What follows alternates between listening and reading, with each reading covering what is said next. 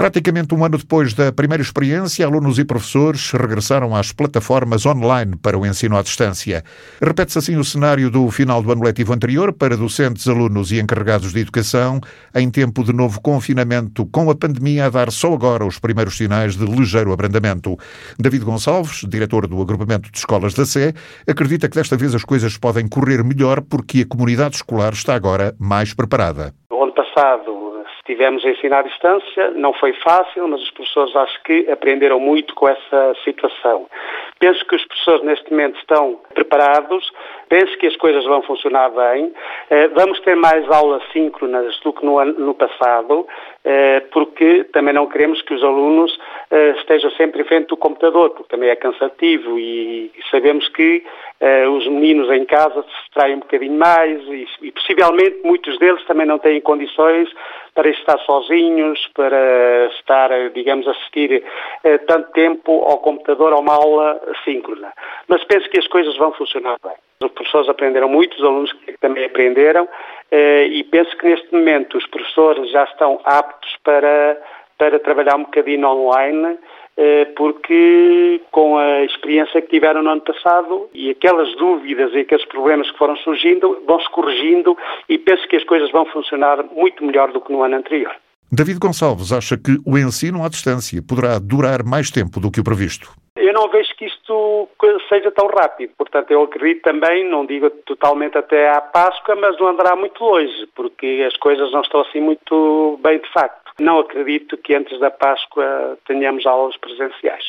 Neste agrupamento de escolas da Guarda, há dois estabelecimentos de ensino que continuam a receber alguns alunos, filhos ou dependentes de profissionais que se encontram na linha da frente do combate à pandemia.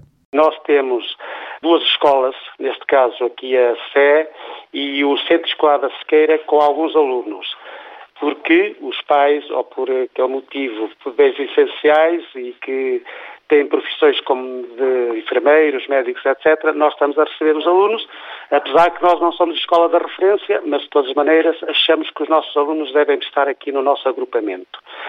E neste momento temos à volta de, no centro escolar, de 50 e tal, 52 crianças, penso eu, se não me engano.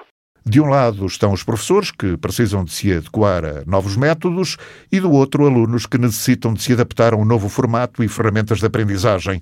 O governo tinha prometido em abril entregar computadores a todos os alunos carenciados para que não perdessem as aulas eh, no novo confinamento, mas a promessa não foi ainda cumprida na totalidade e as escolas tentam arranjar soluções com o apoio das câmaras municipais, neste caso, da autarquia da Guarda. O Ministério tinha prometido computadores, não foi possível fazer essa entrega.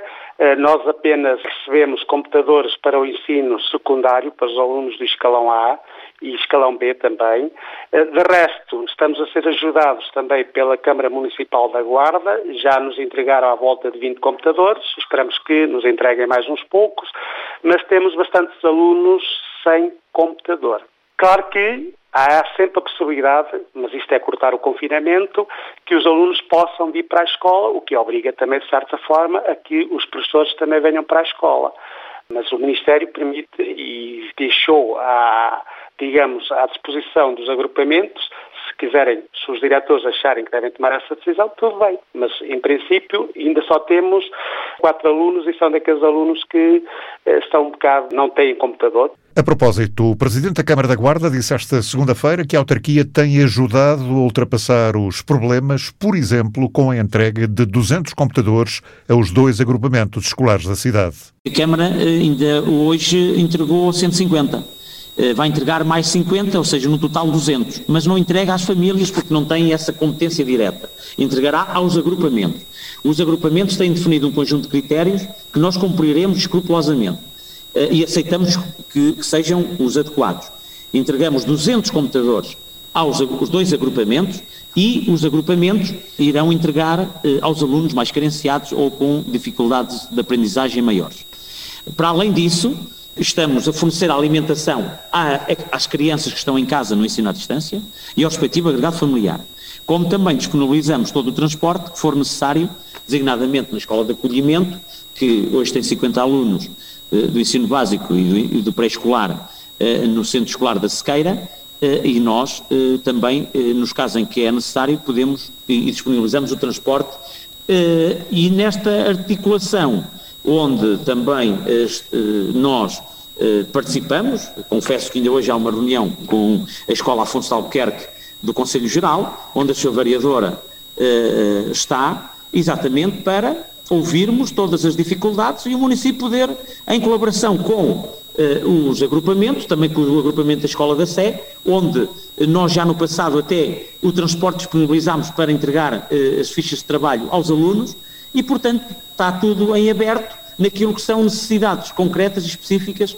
que os uh, agrupamentos de escolas nos coloquem. Nesse sentido, o município da Guarda não deixará que nenhum aluno do Conselho, por esta ou por aquela dificuldade, sempre em articulação com os agrupamentos, eh, deixem de beneficiar do ensino à distância, antes pelo contrário, tudo faremos para que essa realidade seja acessível a todos os nossos alunos do Conselho da Guarda. Carlos Chaves Monteiro diz que a Câmara da Guarda está a ajudar como pode e não quer nenhum aluno excluído deste novo sistema de ensino online.